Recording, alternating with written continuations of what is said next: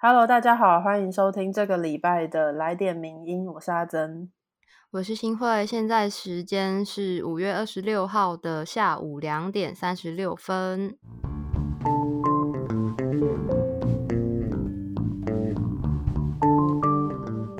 没错，今天还是远端录音的情况，我们已经进入在家上班的大概是第二个礼拜了吧？对，你还适应的 OK 吗？意外的是适应的蛮 OK 的，可能本身就是比较宅。真的哎，我其实觉得没有什么太大的 不便之处。对，虽然还是偶尔有一点点想念，就是出去晒太阳或散步，但没有到待不住。嗯，对，可能因为我们本来就是蛮适合在家活动的。对，而且我最近就跟阿珍分享说，因为大部分时间都在家，所以就又开始大量的看一些动画、动漫。嗯，然后。我最近吃饭的时候配的动画是《猎人》的最新一季，很赞呢，很赞呢。你会不会舍不得把饭吃完啊？会一直看下去，就是你吃个晚餐就会看个三四五六集这样。吃晚餐吃吃两个小时之类的。对对对对，推荐给听友真的很疗愈。如果你还没有看最新一季的动画的话。那我最近，因为我最近在严格实行不要追非昂档的戏剧或是动漫，但是唯一让我破戒的就是那个，我就某一天点开了《强风吹拂》的动漫，然后就把它看完了，然后好好看哦。那应该也不是最新的吧？不是，不是最新，所以是唯一让我破戒的哦的的作品。为什么？害我好想出去 跑步，因为它。它就是他虽然是运动番，但是并不是非常热血的，但是又蛮蛮关，因为跑步还是关于终究还是会是一个人的时候，所以既有那种你跟团队之间的情感，但是也有时候会回归到你一个人要如何跟自己相处，或者是一个人的时候的东西，这样。嗯，听起来很赞。对，跟排球不太一样吗？对，跟排球少年不太一样，但都很棒。好，推荐给 各位在家的听友们。对，今天前言特别长。对，因为真的太需要一些心灵调剂的东西了。好，那我们今天就回归正题。嗯，第一篇文章要跟大家分享的是《独立评论在天下》的文章。那文章作者是胡云云跟吴俊志的《八大行业全国停业》。另类社会安全网崩溃，对，应该算今天唯一一篇跟疫情有关的文章。嗯，然后作者胡云云跟吴俊志他们是娱乐公关经济职业工会的理事长跟顾问律师。然后其实就是在二零二零年四月，也就是去年四月的时候，那时候疫情下就有一个酒店公关确诊，然后那时候全台湾的酒店跟舞厅就被勒令停业了。那到了今年五月，也就是现在此刻呢，疫情又突然爆发，然后就接连着的有两名茶室公关和一名客人确诊，那所以全国的八大行业也就因此被停业了。对，所以讲到这个八大行业，可能听友们也会常常听到有人说，哦，谁谁谁是做八大的。可是我们这边就先不论说对特种行业的污名，那听友们知道八大行业到底是指哪八大吗？对，就是其实以台北来说，根据俗称的八大行业自治条例呢，其实这个自治条例它的全名叫做《台北市舞厅、舞场、酒家、酒吧及特种咖啡茶室管理自治条例》。里面的八大行业是分成舞厅，舞厅就是会有舞伴的；那另外一种就是舞场，舞场就是没有舞伴的；然后还有酒吧、酒家、夜店、三温暖。特种茶室、咖啡厅以及视听歌唱业，视听歌唱歌唱业就是 KTV、卡拉 OK 这种。然后其中的酒店、舞厅、特种茶室、咖啡厅呢，也就是才是大家所谓提供情欲服务的职职业种类。而且其实这个情欲服务更不一定是指它一定有性交易或者是有亲密互动等等，因为有时候情情感的支持也是非常重要的商品之一。对，那这次新闻报道指的八大行业呢，它的停业范围其实超过了十种以上，那也超过原本八大行业自治条例的范围，就包含像是网咖啊、电子游乐场这些众多娱乐跟休闲服务业都被算在里面。Sorry，我家的猫在摸拨猫砂，好大声，很大声吗？很大 声，不好意思，我以为有人在开门。没有没有，猫咪在进行生理需求。好好的，然后回归我们的文章呢，就是其实虽然八大行业的工作并不算稳定，但是作者他就指出当中的可能性是很吸引人的。它的吸引人之处就是在于，例如说入行的门槛比较低，然后工时也比较弹性，然后也没有严苛的制度压力，其实就是它的吸引力的原因之一。这样子。就是作者都有提到，即使今天的业绩不好，明天努力一点就有可能赚回好几倍回来。这样，就是这种有拼就有希望，有努力就有收获的，有可能有收获的条件，就很容易吸引某些遭遇人生困境的族群。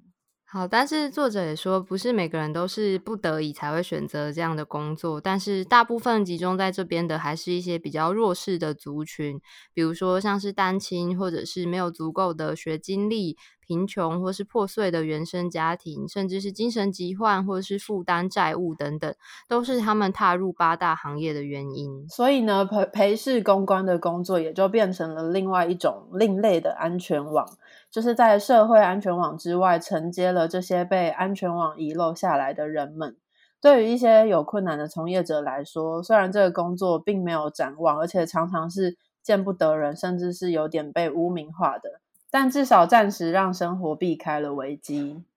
对，可是呢，就是这一次的疫情又让这个安全网有一点失效了。就是作者提到，在二零二零年疫情刚爆发的时候，其实酒店跟舞厅是全国停业，然后再加上临时停业，导致酒店无法正常做账，所以公关们也没有办法准时的请领薪资。所以就不断传出有从业的劳工因为地下化的职业，然后就发生被抢劫啊、白嫖啊，甚至性侵的一些悲剧。那除了转为地下化之外，也有传出公关们因为职业的关系被房东赶走，或是流落街头，甚至是不堪压力而伤害自己的灾情。然后在二零二一年，今年第二次停业的关键呢，就在于有两名公关跟一位客人确诊。然后不同行业也出现很多个确诊的案例，然后因此停业的范围呢，就其实比二零二零年还要更更来的广。作者认为说，疫情严重之下，停业的确是符合适当性，是可能是有必要的，然后也确实可能有助于减少疫情的扩散。但是在这下之下呢，就是也应该要从从业劳工工作权的角度去看，就是当他们的工作权受损时。应该要提供相对应的一些补偿机制，才能有效的符合侵害最小的手段，就是让这个侵害不要达达到太太大的伤害，然后也可以借此降低对人民权利的损害。这也是对从业者生存权应该要有的一些保障。不过，作者虽然前面讲了这些东西，但是从去年或是到现在，主管机关决定停业是相对容易的。可是呢，针对停业的补偿机制，到目前为止从来都没有存在过。那无论现在有没有疫情呢，这些情欲服务业的从业劳工，其实一直以来都是不被保障劳动条件的一群人。作者认为说，比起直接排除这些行业，其实更应该做的是有效并适切的管理，保障工作劳工的劳动权，这样才是有利无弊的。对，因为原本就位在社会地位下层的族群，才是更需要一些社政的支援，需要政府的支持跟照顾。那因为现在疫情严峻的非常时期嘛，这些常年被忽视的劳工族群也会经历到更大规模的社会排除，甚至是一些猎污。所以这样子的话呢，就只会让这些弱势族群更加的边缘，其实是不好的。嗯，所以最后作者他就。他期盼说，政府能够尽快释出一些有效缓解困境的补偿跟纾困的方案，然后同时也要进一步去严拟针对各种产业的防疫规则，以达到就是有效减少损害，而且同时又可以维护这些从从业者的生存条件。然后他也希望在未来呢，政府可以更温柔、更理解的去看待这群活在都市传说里的劳动族群，然后设定更健全的管理机制来守护这群劳工。嗯，我觉得他说都市传说其实还蛮就是符合现状的。嗯，虽然大家都会一直讲、一直讲，可是好像没有人真的去看到说他们到底面临什么样子的状况。是，就是大家在提到所谓八大行业的时候，其实都会。带着一种就是你知道吗？对，会心一笑或什么的的猎奇的心态，但事实上，他们有很多的处境是应该要让我们更呃，我们应该要更仔细的去了解的。嗯，所以最后作者有写一句话，他说：“让光照进暗处呢，影子就会少一些。”应该也是可以在这次的事件里面去做一些呃注解的地方。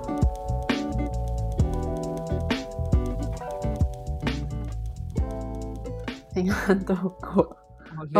竟然最大的不是楼上的吵闹，是猫。那下一篇文章呢？其实也跟我们刚刚提到的这个猎奇有一点点相关。嗯，这篇文章是我们的作者 V 太太写的，《我们与性的距离：大学校园求上车事件的社会恐惧与矛盾》。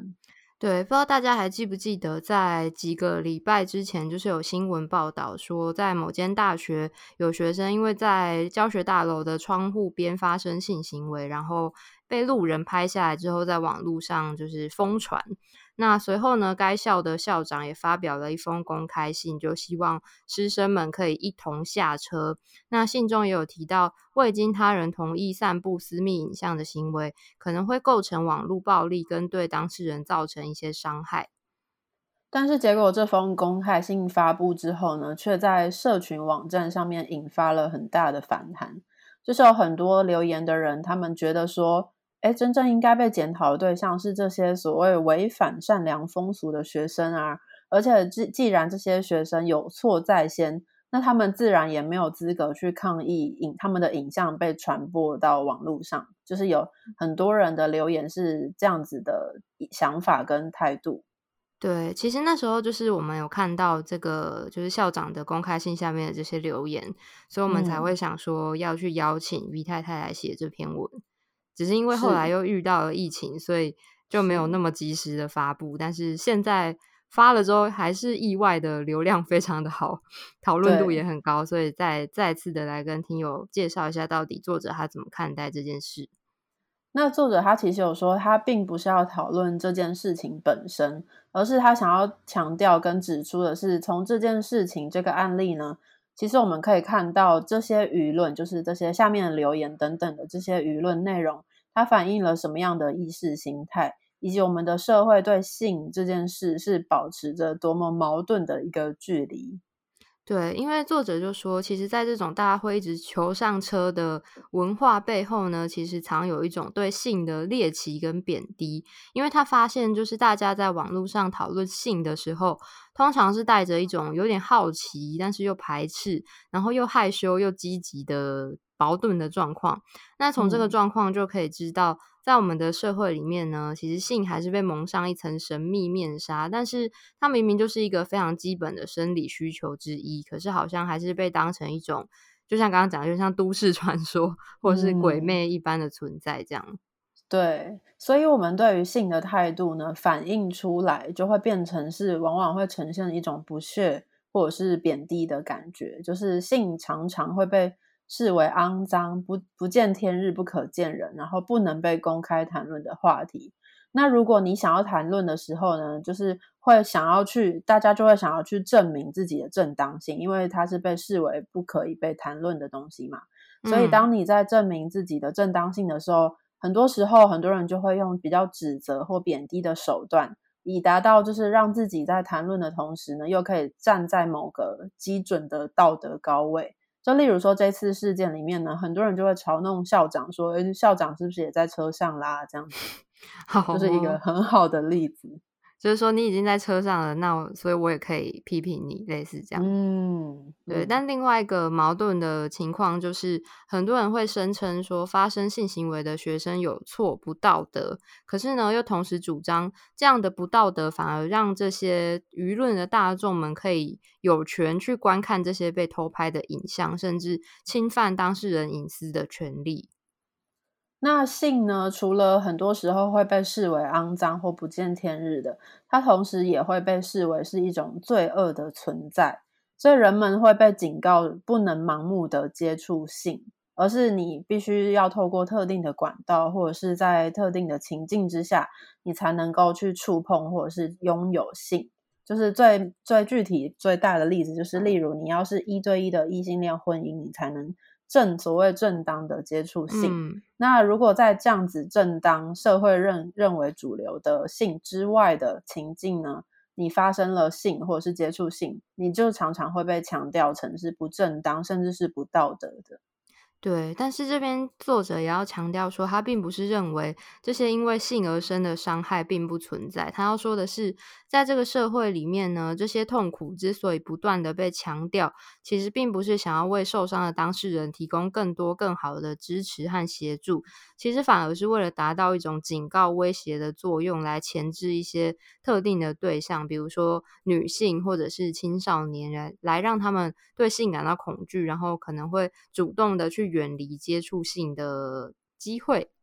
嗯，所以如果以本次的事件作为一个例子呢，就是大家知道校长就是他有强调说，哦，这件事情是一个网络性别暴力。那虽然这位校长他的动机是想要保护当事人，然后想要就是告诉大家，哦，这件事情是一个性别暴力哦，但同时呢，我们也可以从校长的语气中感受到，其实我们的社会认为。如果你的身体或性活动被拍摄，那这就是一件无比羞耻的事，甚至可能会造成终身的伤害。就是从校长的语气可以感受到这样子的一个社会的意识形态。但是作者就提问说，这样子的警惕究竟是一种对当事人的体贴或保护，还是它其实是让性变成再次变成一件恐怖的事情？嗯。因为他后面也继续的问到说，就是我们的性教育除了教大家如何避孕等等这种比较物质层面的事情之外，是不是也应该要教大家怎么在性互动当中去判断不同的风险，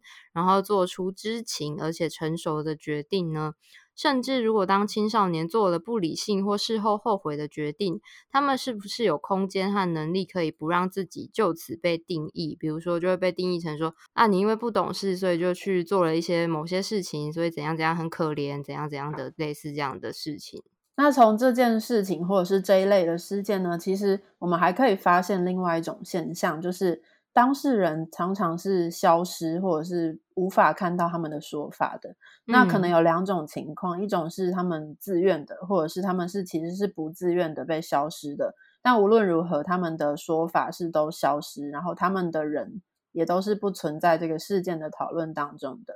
那有可能就是因为社会性别规范让他们必须扮演某种角色，进而选择自我消音，或者是他们根本。不被赋予任何为自己发言的正当性，没有社会没有给他机会或空间让他发言，然后他就只能被动的接受指责或者是怜悯。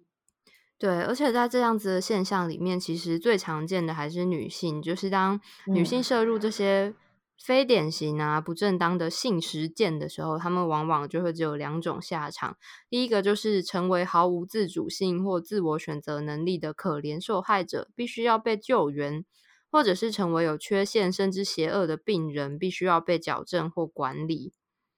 那如果当事人他们试图主动的坚持想要为自己发声，会发生什么事情呢？其实他们往往会遭到比较严格的攻击，或甚至扭曲。然后他们说话，他们说的话或他们说的故事的版本，也常常不被大众所接受。尤其如果他们的故事版本又是偏离主流社会期待的话。那就会接受到更严重的攻击或扭曲。嗯，所以由此可见，我们并不一定能够掌握性的诠释权，因为主流社会根据了既定的一些社会规范啊，还有性别想象，其实早就提前决定每一个人的性应该如何被定义跟解释了。那主流社会对于性到底有什么样的定义跟规范呢？其实就是具体来说，包括你可以跟谁发生性行为，然后性行为可以在什么样的空间跟情境中进行，或者是必须要以什么样的方式来进行，这些都是主流社会的规范。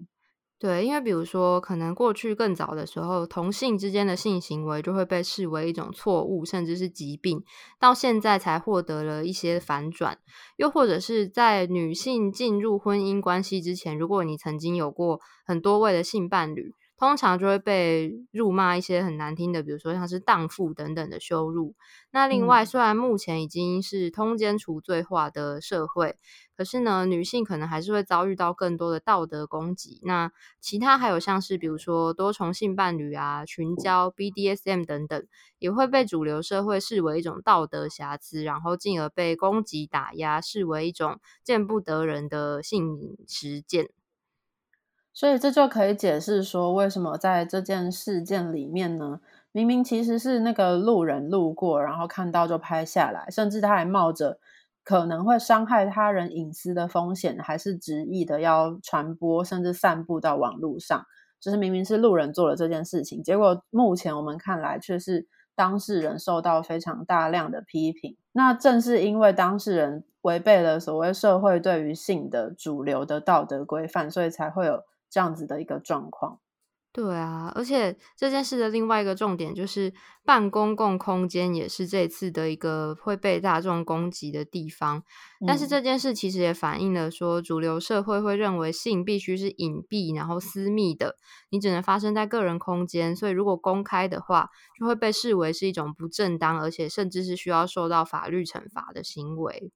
那说到底呢，其实在这这次的事件里面，我们可以从大众的比较激烈的谴责里面看到，说我们的社会对于性始终是保持着一个矛盾的态度的，就是你想要探索，但是又带着一种不屑的心情。那这样子的状矛盾状况，其实背后隐藏的就是我们对于性的恐惧，以及因为被这种恐惧所绑架之后，你始终无法被满满足的一个好奇心。嗯，而且其实这篇文章我们贴在 Instagram 上面之后，也有收到一些留言，然后我们想说可以借机来回复一下，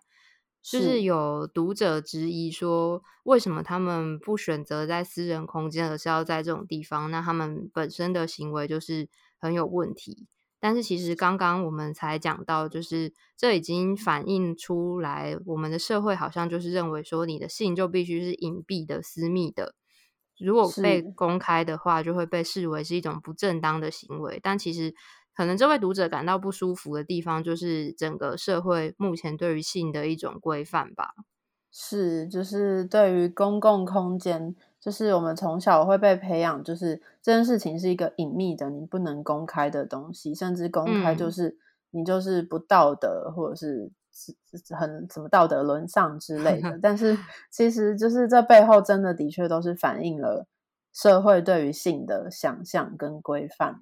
对，而且如果今天真的要指责这两个就是当事人的话，然后而不是去讲说那那个拍摄者有什么问题，其实好像会有点落入我们之前讨论的那种谴责受害者的情境里面。是。嗯，大家如果有兴趣的话，可以回去重听一下我们名人放送的那一集，讨论谴责受害者的那一集。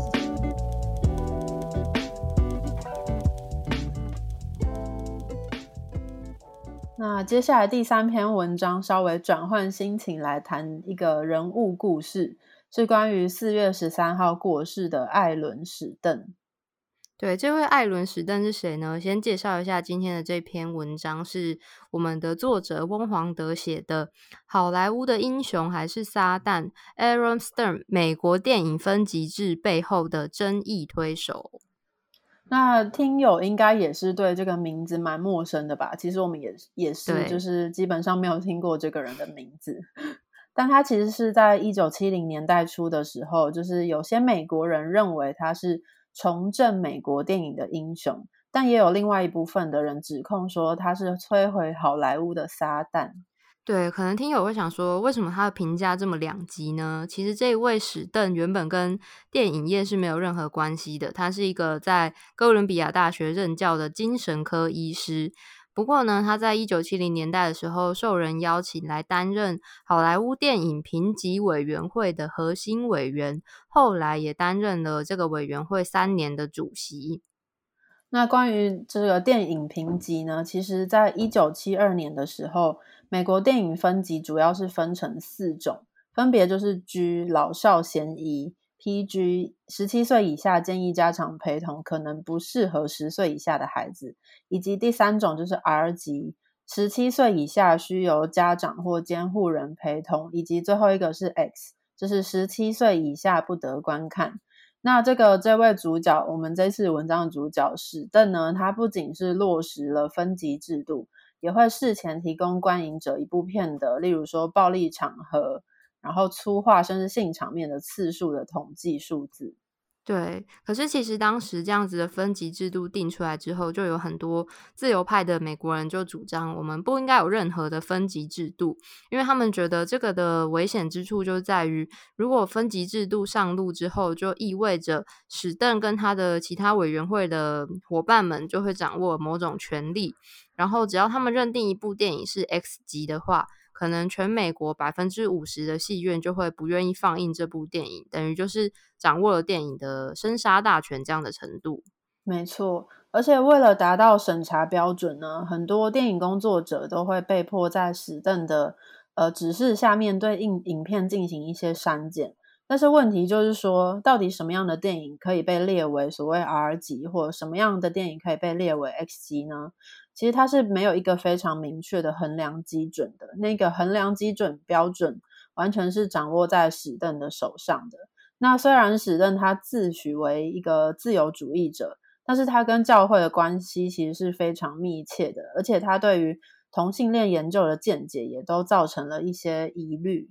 对，因为他在一九七一年接受的一次广播采访里面，就说明了他对当时一部电影《午夜牛郎》（Midnight Cowboy） 这部电影的被评为 X 级的看法。他就说，根据他对同性恋者的一些见解呢，就是为了避免《午夜牛郎》导致美国同性恋激增，因此就把该片评为了 X 级。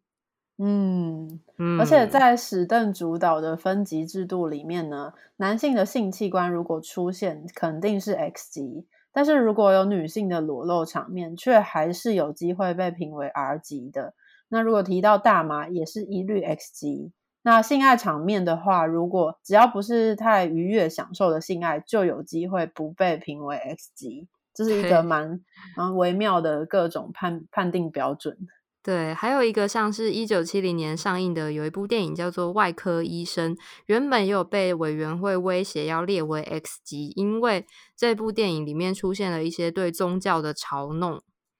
对，那其实那个艾伦史登他就是有常常在电视上面谈论他的所对分级的一些理念。他的说法是说，他主张分级制度是为了保护孩子、保护电影。但是呢，在他的主导之下，其实反而让美国电影的制作更保守了。很多电影不是拍了被删，而是根本在剧本阶段的时候就被审查，而没有拍出来。嗯，那这边还有一个蛮经典的例子，就是大家知道大法师吧？是很有名。阿珍有，但我其实我其实没看过，我也没看过哎。感觉电影台会重播，可是看到时候就会吓到，赶快转台这样。对，可是当年看过。对，但他这边的故事就是说，当年大法师要送分级的时候，原本那个导演就已经想说啊，我应该会被评为 X 级吧。可是结果呢，这位艾伦史邓还亲自打电话给导演，就跟他说，有鉴于他个人非常喜欢这部电影，也认为这部片非常重要，所以就决定破例的准许这部片大大法师可以不必剪辑就能取得 R 级。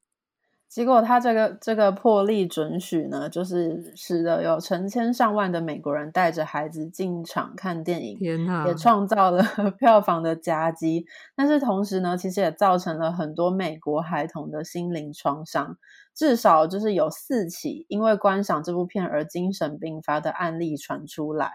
所以换句话说呢，大法师之所以有机会成为时代之下的恐怖经典电影。还有一整个世代美国人的集体回忆呢，其实都是出于艾伦史登他个人对于这部电影的私心，然后就是让它变成破例成为 R 级。嗯，可是这边也有另外一个说法啦，就是说当初可能制作公司就是华纳花了太多的成本在这部电影上了，所以可能多少也对评级委员会产生了一些压力。这样，所以其实我们可以看到，在这个分级制度下面呢，其实运作了很多非常其实无法界定，然后很模糊的的案例，然后也其实像《大法师》这部片就是一个很好的案例。那其实。史邓他引发的争议，其实就是从来都没有少过。就像我们刚刚讲的，但还是有不少电影人是肯定他的贡献的。但是他还是在一九七四年的时候下台了。然后一九八四年的时候，这个介于 R 级跟 PG 级之间的这个 PG 十三级就出现了这样子的新的一个分级制度。然后一九九零年的时候，美国电影协会就宣布 X 级走入历史。所以取而代之的是更中性的 NC 十七级。那所以总而言之呢，目前美国电影分级制度就是维持五个分级，分别是 G、PG、PG 十三、R，还有 NC 十七这五个。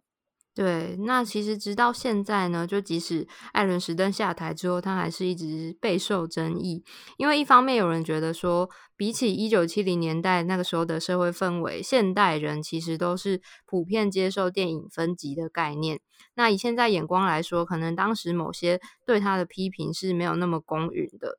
可是呢，在当时评级制度也还没有落实清楚的时代，艾伦·史登有没有滥用职权，甚至导入一些不合时宜的价值观来评判电影，甚至影响了当时美国电影的样貌，也是他至今遭受很多争议的一个主因。那虽然目就是这篇文章讲的比较多是美国的时代背景跟他们的一些电影史。但相信它的这个分级制度也是影响了世界其他国家，或甚至台湾，我们的分级制度也是深受影响的。嗯嗯，可能你当年也有看过，不小心看到大法师，或 是对，或是可能对这种电影分级制度的发展有一些好奇的话，这个故事其实我觉得还蛮有趣的。那今天的来点名就是介绍以上这三篇文章。对，在猫咪拨猫砂的 声音当中。原本想说，就是比较大的影响，还在担心外面的车声啊，或者是楼上的楼上邻居的一些噪音，就殊不知 最无法克服的是猫咪的声音。对，但是我们永远不会苛责猫咪的。对对，欢迎它来喵几声。它现在应该在睡觉了，好好哦，好羡慕哦。对，反正还是一样，祝听友们在家的这段期间身体健康啦。没错，然后虽然在家工作好好长一段时间了，但是为了防疫，还是请大家跟我们一起多多的待在家，尽量不要出门。大家就记得遵守一下防疫规范，然后如果焦虑的话，就把新闻关掉，去做一些让自己开心的事情。对。那如果大家还是愿意继续收听的话，就是偶 尔想要认真的时候呢，或者是啊，如果睡前要听也可以啦，就还是可以点开我们的节目。然后下礼拜同一时间，我们也会继续更新新的一集来点名音。没错，所以我们就下礼拜再见喽。谢谢大家，拜拜，拜拜。谢谢你的收听，更多内容请上名人堂网站。